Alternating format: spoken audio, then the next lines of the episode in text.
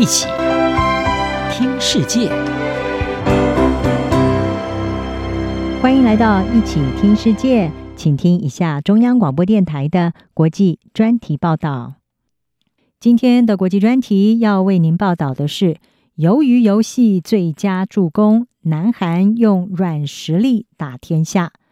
提到南韩，其实很多人可能不晓得，它是亚洲第四大经济体。也不清楚南北韩之间的历史纠葛，但是人们应该知道，南韩有着长得很帅的防弹少年团，也有精彩的鱿鱼游戏剧集，更有勇夺二零二零年奥斯卡四项大奖的电影《寄生上流》，还有靠《梦想之地》这部电影拿下了奥斯卡最佳女配角的尹汝贞。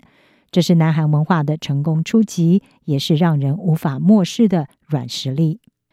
以鱿鱼游戏来说，这是今年九月十七号全球刚上线的 Netflix 的韩国原创剧，不但迅速登上了排行榜的冠军，短短时间内观看的次数更是突破了一点一亿，也成为 Netflix 创立以来全球观赏数最高的戏剧。而超夯的鱿鱼风，因为讨论度太轰动了，以至于掀起了一波韩文热。语言学习应用程式 Duolingo 公司就表示，在鱿鱼游戏首播之后两周，英国新注册要学习韩文的人数狂飙了百分之七十六，在美国也攀升了百分之四十。而对于这股风潮，Duolingo 的发言人达尔西莫就说：“南韩的音乐、电影和电视剧正在增加人们学习韩文的需求。”牛津英语词典在十月份的最新版本当中，增列了有二十六个来自南韩的新字，包括被广泛用来形容南韩音乐、电影、电视剧、时尚还有美食流行的 “Hallyu”，也就是韩流。说起来，不管是成为联合国大会嘉宾的 BTS，也就是防弹少年团，或者是在全球烧出了韩文热的鱿鱼游戏，他们的成功都是无数的韩流所累积而来的。而且具备了南韩文化外交的特点。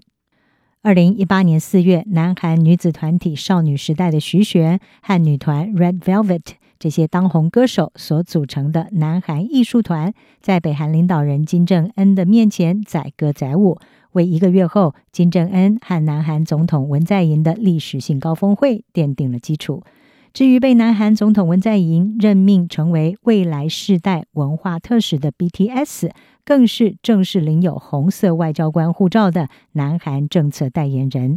他们三度登上联合国的演讲台，畅谈气候变迁、性别平等，还有 COVID-19 疫苗，也化身成为世界级的意见领袖。青瓦台就表示，期盼 BTS 能够唤起下一代对国际焦点问题的共鸣，而这其实也是在世界舞台上塑造南韩的地位。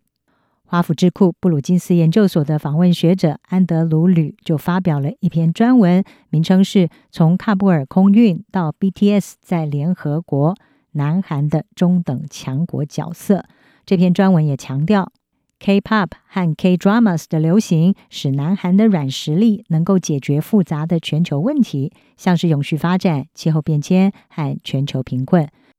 专家认为，正确使用软实力，可能有助于南韩改善和其他国家的关系，强化在亚太地区的地位。像是南韩超级女团 BLACKPINK 的成员 Lisa 就出生泰国。她在九月推出的《La Lisa》MV 当中融入大量的泰国元素，意外促销了曼谷观光和传统服饰，也获得泰国总理帕拉育的赞扬，既为韩泰交流谱写了佳话，也印证软实力的无远弗届。软实力之父哈佛大学的教授奈伊，他在一九九零年首度提出软实力概念，同时在二零零四年出版了《柔性权力》这本书。让这种相较于船坚炮利的国家实力风行了全球。韩国联合通讯社报道，软实力有三个主要来源，分别是国家文化、国内价值观和合法的国际政策。而奈伊他表示，如果把这三个标准应用到南韩，会发现他们确实拥有很好的文化软实力。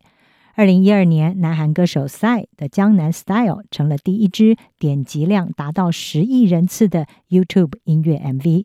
他招牌的骑马舞轰动了全球，二零一九年，奉俊昊导演的《寄生上流》是第一部勇夺了美国奥斯卡最佳影片的非英语电影。